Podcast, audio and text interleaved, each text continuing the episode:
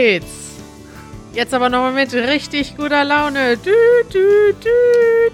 Sind wir hier auf der Kirmes oder was? Hallo Leute. Hi. Hallo.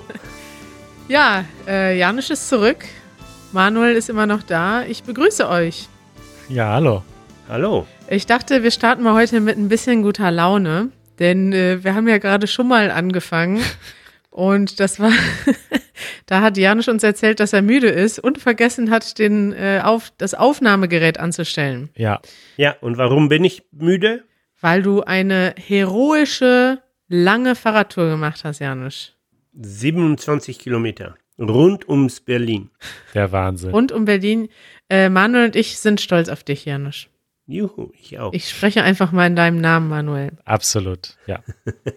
Janusz, du hast uns gestern noch äh, deine bewegende Geschichte erzählt, wie du nach Deutschland gekommen bist, äh, von Polen aus 1984. Und der Podcast ist heute Morgen online gegangen. Heute ist Dienstag und wir haben selten so viele so ähm, nette Rückmeldungen erhalten auf einen Podcast. Uns haben schon ziemlich viele Leute geschrieben, Fragen gestellt und auch erzählt, dass sie einfach mehr davon hören wollen. Äh, unter anderem hat uns Klaus geschrieben. Liebe Grüße an Klaus. Er sagte, die Episode war super, aber viel zu kurz. Ist das unser Klaus? Unser Klaus, ja. Unser Klaus. Unser Klaus. Und Klaus war aber nur einer von vielen, die geschrieben haben, dass sie gerne mehr erfahren möchten.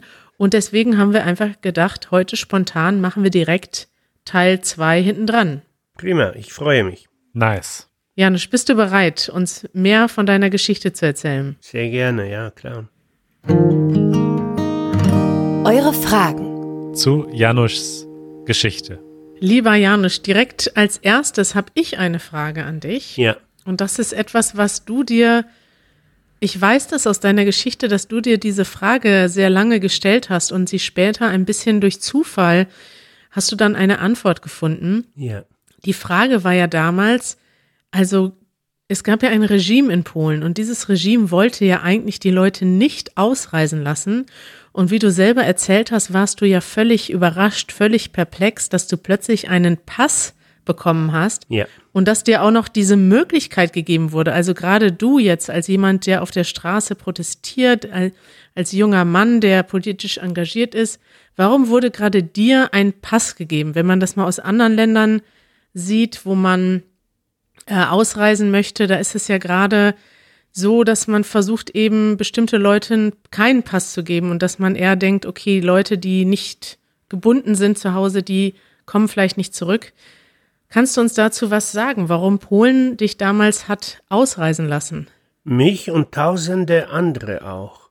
Und mich hat das sehr, sehr viele Jahre beschäftigt, weil das war unerklärlich. Aber die Lösung, die Antwort darauf ist sehr einfach. Ähm, zu der Zeit hat man, hat die Regierung diesen Kriegszustand äh, zurückgenommen. Damit haben sie sie aber auch viel von der Miliz, Miliz und, und Soldatenpräsenz auf den Straßen zurückziehen müssen. Und natürlich hatten sie etwas Angst, dass äh, viele Leute sehr sauer sind, dass sie in diesem Kriegszustand leben mussten äh, und dass äh, viele junge Leute energisch weiter protestieren werden oder werden versuchen, äh, die verlorene Restfreiheit, dass sie noch davor hatten, wieder zu erlangen. Und ich glaube, die Lösung, und ich habe das sogar dann später gelesen, dass die Lösung war, wir lassen die Leute einfach abhauen. Und äh, das war diese Aktion. Also die, die Stress gemacht haben, sozusagen. Genau, von denen, also das war jetzt nicht so, dass man mich gezielt erkoren hat, aber man hat gesagt, lass uns jetzt die Leute rauslassen, die mh, diese im Augen der, des kommunistischen Regimes diese kriminelle Energie besaßen und äh, diesen Level an Unzufriedenheit mit dem Land. Es war so ein Blutlass, um quasi äh, die, die Widerstandsbewegung in Polen auch schwächer zu machen. Ein, was war das? Ein Blut? Blutlass oder Blut, das früher hat man den Kranken Blut Ah. gelassen. Ein Aderlass. Aderlass, genau. Und ähm, ja, und, äh, und so hat man beschlossen, dass man einfach äh, äh, die Pässe, also nicht mehr diese restriktive äh, Passpolitik betreibt, sondern man lässt die Leute, die unzufrieden sind, lässt auch raus. Und äh, ich war nicht der Einzige, der ähm, äh, ge geflohen ist. Es waren Tausende zu dieser Zeit. Und ich weiß noch, als ich schon in Deutschland war und wir guckten jeden Abend äh, Nachrichten und äh, die Nachrichtensprecherin hat sich äh, so einen ganz äh, subtilen mh, Witz erlaubt. Jeden Abend, indem sie jeden Abend die gleiche Nachricht erzählt haben. Dass die und die Fähre aus Danzig ist in Travemünde ähm, ähm, angedockt und leer nach Hause gefahren. Quasi. Wahnsinn. Und sie machte so eine Pause und, und alle wussten schon, schon, was kommt und leer nach Hause gefahren. Ja. Das heißt, im Endeffekt hat die polnische Regierung euch extra gehen lassen, Richtig. aber in dem Moment war das eine hochriskante und illegale Sache. Also du durftest ja eigentlich das Land nicht verlassen Ja. ähm, und bist einfach gefahren und hattest auch Angst dabei. Ja. Ganz verrückt, dann mehrere Jahre später zu erfahren, dass das eigentlich eine Taktik war, um die Bevölkerung zu beruhigen. Also die Leute, die Stress gemacht haben, die die Massen mobilisieren konnten oder wollten, die lässt man einfach gehen. Richtig, ja. Georgia hat uns geschrieben aus Italien. Ich hoffe, dass ich ihren Namen korrekt äh, ausspreche. Und zwar hat sie sich gefragt, ob du wohl alleine auf der Flucht warst oder ob du Freunde dabei hattest und wie das dann war, als du nach Deutschland gekommen bist. Ähm, hast du da schnell Leute gefunden? Äh, ich bin nicht alleine gekommen. Ich wollte, der Plan war, dass ich mit meinem Freund ähm, fliehe, ja. Aber irgendwann ist der Freund zu mir gekommen und hat gesagt, pass auf, wenn ich mit dir fliehe, lasse ich äh, einen minderjährigen Bruder hier bei in Polen und der kommt alleine nicht zurecht und äh, seine sie hatten die die Familie von meinem Freund war war äh, quasi nicht mehr da. Die Mutter ist gestorben und der Vater wohnte woanders und er mh, musste sich um diesen kleineren Bruder kümmern. Und dann hat er gesagt, pass auf, nimm meinen kleineren Bruder, fliehe mit ihm und ich komme später nach. Und das hat auch funktioniert. Das hat auch sehr gut funktioniert, ja. Und äh, äh, das habe ich ge gemacht. Und ist er dann später auch nachgekommen? Ja, ja, er ist später nachgekommen, aber wirklich später, schon zu der Zeit, als Polen äh, sich selbst von diesem kommunistischen Regime befreit hat, also 1989. Wow. Und dann wurde es plötzlich legal zu fahren und dann ist er erstmal gekommen, ja. Und war das nie der Plan, dass sie, warum seid ihr nicht direkt zu dritt gegangen? Ich weiß es nicht mehr.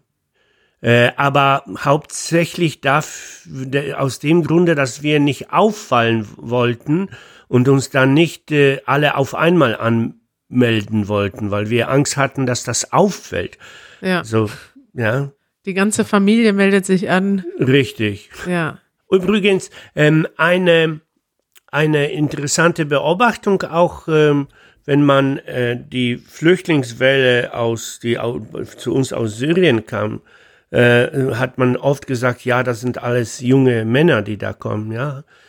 Und äh, es ist immer so, dass äh, man lässt immer die, die Jungen, die, die, die, die Starken voran flüchten äh, und man hat die Hoffnung, dass sie äh, das Leben irgendwie organisieren können und die anderen, den anderen Menschen ermöglichen dann das Nachkommen. Ja. Hat tatsächlich, äh, das hat tatsächlich mehrere Gründe. Ich habe ja mal äh, Migrationsgeschichte und äh, Soziologie studiert. Ja. Und es ist tatsächlich statistisch so, dass mehr junge Männer migrieren, generell, einfach weil ähm, ja, dass da mehr Möglichkeiten gesucht werden, auch in anderem Rahmen. Und es Ja. hat aber tatsächlich in Syrien, das hat ja uns Hamid auch erzählt, auch damit zu tun und in vielen anderen Ländern übrigens auch, dass Leute zum Militär eingezogen werden. Und das ist natürlich eine unmittelbare Gefahr, wenn du dann kämpfen musst und ja. dann fließt. Das ist dann die Chance, entweder gehst du zum Militär und stirbst oder vielleicht, ne? Oder du haust ab. Ja. Okay, weiter. Karin aus Dänemark hat uns über Patreon geschrieben und sie sagt, äh, vielen Dank, das war eine schöne, interessante und rührende Episode. Danke an Janusz dafür, dass er seine Geschichte mit uns teilt. Und sie fragt, äh, wann und warum hast du dich entschlossen, doch in Deutschland zu bleiben? Du hattest ja erzählt äh, in der letzten Episode, dass du eigentlich nach Amerika wolltest. Ja. Ähm, ich habe mich entschlossen, in Deutschland zu bleiben, weil es ähm, auf einmal sehr einfach für mich geworden ist. Ich bekam deutsche Staatsangehörigkeit ähm, zugesprochen. Ich, äh, man hat meinen Sprachkurs bezahlt, also ich ging acht Monate lang sieben Stunden äh, am Tag zu einer Sprachschule äh, und ähm, ich bekam einen Kredit, damit ich mich äh, mein Leben ähm, aufbauen kann. Äh, und äh, dann war es für mich eine Frage der Bequemlichkeit einfach. Und äh, es war immer noch sehr schwierig, nach, nach Amerika auszuwandern. Und, und das Leben hier in Deutschland war, war wunderschön. Also ihr müsst auch ein bisschen bedenken, dass ich mich zurückerinnere an meine Jugend. Ja, das heißt, da, da die alten Leute erinnern sich immer, haben immer schöne Erinnerungen aus ihrer Jugend. Das äh, ist völlig normal. Aber, aber ähm, es war wirklich eine tolle, sonnige mm, Zeit und äh, ich wollte einfach hier bleiben. Es, es hat mir sehr gut gefallen und war äh, für mich okay. Es war schon ein bisschen ein Problem, weil ich, äh, vielleicht erkläre ich äh, etwas mir später darüber, ich mochte Amerika. Also Amerika war eigentlich so das äh, Land, ähm, an dem ich groß geworden bin. Ich habe ich habe in vielerlei Beziehung mehr Beziehungen zur amerikanischen Kultur gehabt in Polen als zu der polnischen. Die polnische Kultur haben wir abgelehnt und ich ganz äh, konsequent, so sehr, dass ich bis heute mich schon ein bisschen schäme, weil ich zum Beispiel eine wichtige musikalische Entwicklung in Polen, der zu meiner Zeit stattgefunden hat, völlig ignoriert hat. Ich, ich wollte nichts damit zu tun haben. Ich war sozusagen in meinem Kopf schon längst äh, schon viel früher ausgewandert als mit meinem Körper. Ja, ich war weg einfach. Das ist so ein tolles Wort, Janusz. Ja. Ein toller Ausdruck. Machen wir mal einen kleinen Sprung. Du warst dann in Deutschland und Bori schreibt uns, ich würde gerne hören, wie die ersten Jahre für Janusz in Deutschland waren. Was für Schwierigkeiten hatte er? Wie war es, ohne Sprachkenntnisse am Anfang in Deutschland zu leben? Wie hast du Freunde gefunden? Ja, es ist so schön. Ähm, ich sprach Englisch äh, und habe gerne im Englisch äh, mit Menschen gesprochen und die Menschen haben äh, gerne mit mir Englisch gesprochen. Das war also kein Problem. Und später bekam ich diesen massiven, riesigen Sp äh, äh, Sprachkurs und danach sprach ich auch Deutsch. Also das war gar kein Problem. Äh, und ähm, äh, die Welt war, also ich, alle meine Erinnerungen sind voller Sonne, auch wenn es in Münster ja sehr oft, äh, sehr oft geregnet hat. Ähm, ich hatte sofort sehr viele, sehr liebe Freunde gefunden. Ich bin mit einem Freund jede Woche in eine Diskothek gegangen. Wir haben immer zehn deutsche Mark in die Tasche gesteckt und dann sind wir auf die Diskothek gegangen. Und wie lange hat das gereicht, die zehn Mark? Ganz, äh, ja, das hat immer für alles gereicht oder wir haben es kaum äh, ausgegeben, weil ich damals noch kein Bier getrunken habe. Das heißt, psch, man stand da rum und schaute sich nach den Mädels um. äh, ja, und das war eine, eine richtig äh, sehr, sehr, sehr idyllische Zeit in meinem Leben. Und später das, die nächste, das nächste Level, das nächste Schritt war zu äh, entscheiden, was ich mit dem Rest meines Lebens mache, natürlich. Und dann wurde es schon ein bisschen schwieriger und komplizierter, ja. Äh, Boris schreibt auch noch, und das fand ich sehr witzig, äh, du hast es schon halb beantwortet, aber er sagt, und warum ist er in Münster für 30 Jahre geblieben, wenn er sich in der Stadt fremd gefühlt hat?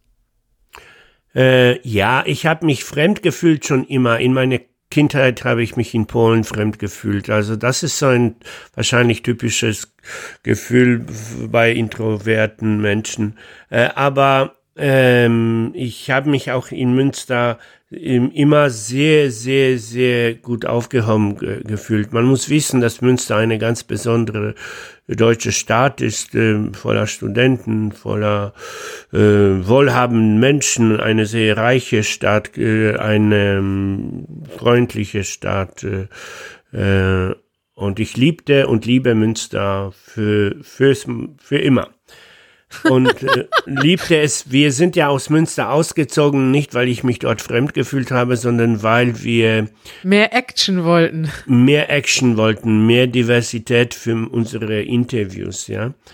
Äh, aber Münster war wirklich und ist ein wunderschönes äh, Fleckchen und ich habe Münster immer genossen und geliebt, ja. Könnten Sie sich so ans Ortsschild schreiben? Ein wunderschönes Fleckchen. Ja, dann noch eine überraschende Frage an Manuel. Und zwar schreibt uns David auch über Patreon. Ähm, er schreibt, das war sehr bewegend. Als Sohn von Flüchtlingen interessiert es mich selbst, welche Emotionen und Gefühle du, Manuel, über Wurzeln, Heimat und Identität hast. Das ist eine große Frage.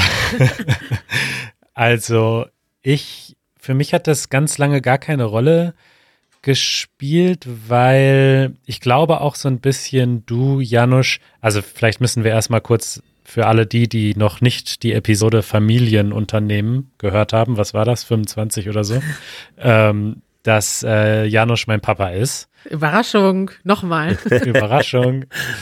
Und, ähm, und das war aber für mich ganz lange, hat das so gar keine Rolle gespielt, weil wir sind nicht zusammen aufgewachsen. Also ich bin mit meiner Mutter aufgewachsen und nicht mit Janusz. Und immer wenn wir uns gesehen haben, wir haben uns schon oft gesehen, aber dass du aus Polen kamst, stand nie in irgendeiner Weise im Mittelpunkt, sondern im Gegenteil. Ich glaube, du hast es eher versucht, ähm, also du wolltest zum Beispiel nie Polnisch mit mir sprechen. Äh, wir haben immer Deutsch gesprochen. Ja. Und ähm, ich glaube, du hattest gerade damals eben auch ein sehr schwieriges Verhältnis zu deiner Heimat. Nein, nein, nein. Und warst eigentlich ganz froh, dass ich nichts damit zu tun hatte, oder? Nein, Manuel, nein. Darf ich dazwischen springen und das sagen? Und ja. zwar, ich war ganz und bin immer noch bewusst, dass das Wichtigste, was ein ähm, Kind erleben muss, ist die, die Lokalität. Er soll sich lokal fühlen. Es wäre mir egal, ob du jetzt in Schweden oder in Russland oder in Amerika geboren wärst, dann wärst du entsprechend ein Schwede oder ein Russe oder ein Amerikaner. Du bist von hier und das war für mich sehr wichtig. Ich bin schon mit sieben, musste umziehen in Polen und landete in einem Städtchen, wo, wo ich mich äh, auch fremd gefühlt habe, weil ich nicht von da war. Nicht, äh, ich bin der Zugezogene. Und das wollte ich dir absolut ersparen. Und ich wollte auch, dass du zuerst eine, dass du ganz klar eine Muttersprache hast und die anderen, die Fremdsprachen kannst du dazu lernen, wenn du willst. Aber ähm, da ich damals schon dieses philosophische Interesse hatte, dachte ich, ah, man braucht eine Sprache, aber möglichst stark und nicht ja. viele Sprachen, aber äh, vielleicht doch nicht so verinnerlicht wie äh, wie man es sollte, was absolut wahrscheinlich nicht stimmt. Äh, ich behaupte nicht, dass die bilingualen Leute weniger die Sprache verinnerlicht haben. Das behaupte ich nicht. Aber das war mein Bewegungsgrund. Ich wollte einfach, dass Manuel äh, nicht dieses, äh, dass für Manuel dieses Thema, dass er einen polnischen Vater hat, äh, ich wollte nicht, dass das eine große Rolle spielt. Ja, Okay, nichtsdestotrotz äh, hat es mich dann irgendwann doch angefangen zu interessieren, diese, dieser polnische Hintergrund, den ich da äh, habe in meinem, in meinem Stammbaum. Und ähm, für mich hat das so richtig angefangen als Jugendlicher. und ich konnte dann nach dem Abitur ähm, ein Jahr lang ein FSJ machen, ein freiwilliges soziales Jahr. Damals war das noch Stadtzivildienst, das gibt es ja mittlerweile gar nicht mehr, aber ich habe sozusagen die, der, die Bundeswehr verweigert und dann habe ich statt Zivildienst zu machen. In Deutschland, habe ich ein freiwilliges soziales Jahr gemacht im Ausland und ähm, war dann ein Jahr in Polen, ein Jahr in Krakau, habe ähm, dort Polnisch gelernt, äh, was mittlerweile leider sehr schlecht ist wieder, ähm, aber habe da trotzdem das Gefühl gehabt, dass ich zumindest die Kultur und die Sprache so weit kennenlerne, dass ich, ähm, dass ich ein bisschen mehr weiß über, über diese Seite meiner Wurzeln. Ja. Das ist so die Kurzfassung. Und wir haben beide so eine schöne Erinnerung an die Zeit, als ich dich mit meinem Auto nach Hause gebracht habe und wir äh, ein polnisches äh, Lied immer gebrüllt haben in diesem Auto. Das stimmt, das stimmt. Also das stimmt äh, schon, dass ich zumindest in meiner Kindheit so ein bisschen ähm, Berührungspunkte hatte. Es gab ein Lied, Przeje to Sam, wo es eine live, eine sehr beeindruckende Live-Aufnahme gibt ähm, und stimmt, die hast du als, als ich noch ein Kind war, mir im Auto vorgespielt und das, da hatte ich schon zumindest so ein bisschen Berührungspunkte. Aber ansonsten, mh, mm, ja, hat das keine allzu große Rolle gespielt. Ja. Wahnsinn. Da haben wir schon wieder echt viele besondere Themen besprochen. Es hat mich echt gefreut, mit euch darüber zu sprechen. Ja, ich denke, wir können das nochmal weiter fortsetzen, oder? Ich glaube, deine Geschichte ist so spannend. Die unendliche Familiengeschichte. ja. Janusz, was denkst du? Ja, wir machen nächste nächste Folge machen wir am 15. August. Was ist denn da? Zu Feier, Zu Feier des Tages. Ach so. Das ist der Tag, an dem er nach Deutschland gekommen ist. Ja, das müssen wir natürlich feiern. Ja. Und vielleicht äh, äh, nehmen wir dann eine Fähre von Danzig nach äh, Malmö. Das wäre so geil. Ja. Das wäre richtig geil. Cool. ja. Janusz, wie fühlst du dich jetzt? Ähm, heute Abend oder im, im, mit meinem Leben in Deutschland? Was du willst.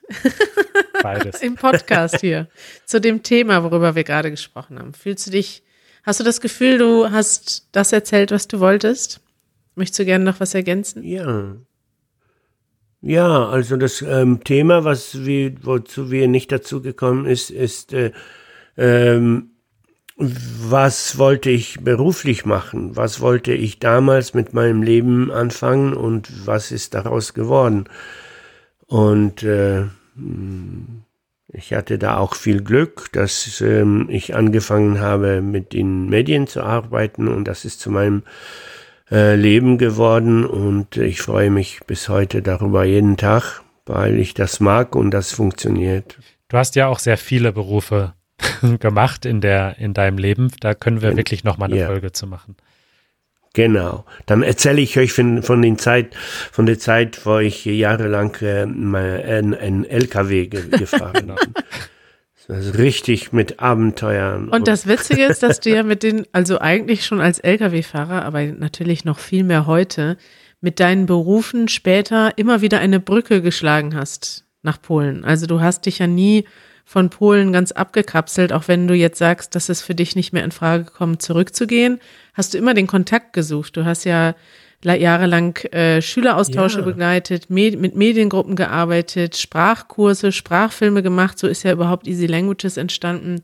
Und auch heute noch machen wir Videos für Easy German, Easy Polnisch. Wir, wir treffen viele Leute, die die Sprachen lernen und unterstützen sie dabei. ja, absolut. Also du hast ja eigentlich aus dieser Bewegung damals ein ganzes Imperium geschaffen, Janusz.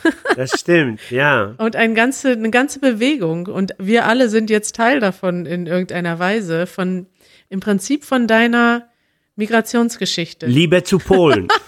Nein, aber deine Migrationsgeschichte ist ja irgendwie der Grund, warum es, ja, warum es all das gibt, die, warum es Easy Languages gibt und warum wir das machen, was wir heute machen, ne? Ja, und ich habe mich nie als äh, jetzt, äh, ich habe mich nie, mir ist nie schlecht gegangen.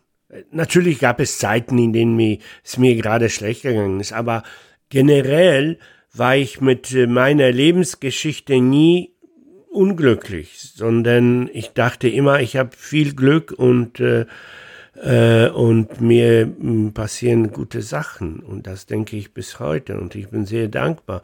Aber ich bin auch, äh, ähm, ja, wie soll ich das beschreiben? Ich mag dieses polnische Element. Ich, ich betrachte das als eine zweite Welt in, in, in mir, die ich liebe und die ich genieße und die äh, ich ähm, ja, lebe. Und das ist eine Bereicherung. Und warum soll ich das äh, ablehnen oder ja? Schöner kann man es nicht sagen. Das war ein tolles Schlusswort. Dankeschön, Janusz. Dankeschön an euch und wir hören uns am 15. August. Alles klar. Wahrscheinlich live auf einer Fähre und ich freue mich darauf. Bitte. Ciao. Bis dann. Ciao. Ciao.